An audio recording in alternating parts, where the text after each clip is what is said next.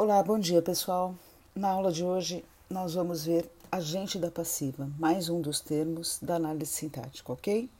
A gente sabe que um verbo está na voz passiva quando você tem um sujeito sofrendo uma ação. Existem dois casos: um sujeito que pratica uma ação e um sujeito que sofre uma ação, ok?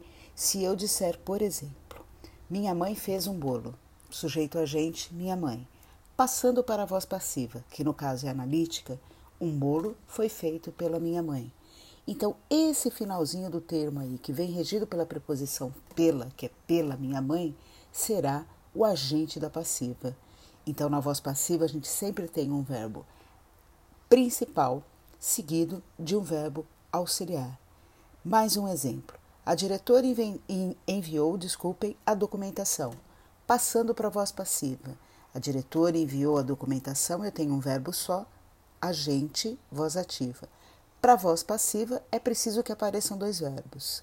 A documentação foi enviada, dois verbos, o foi e o enviada, pela diretora.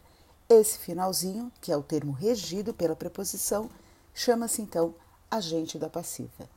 Tenham um bom dia e obrigada.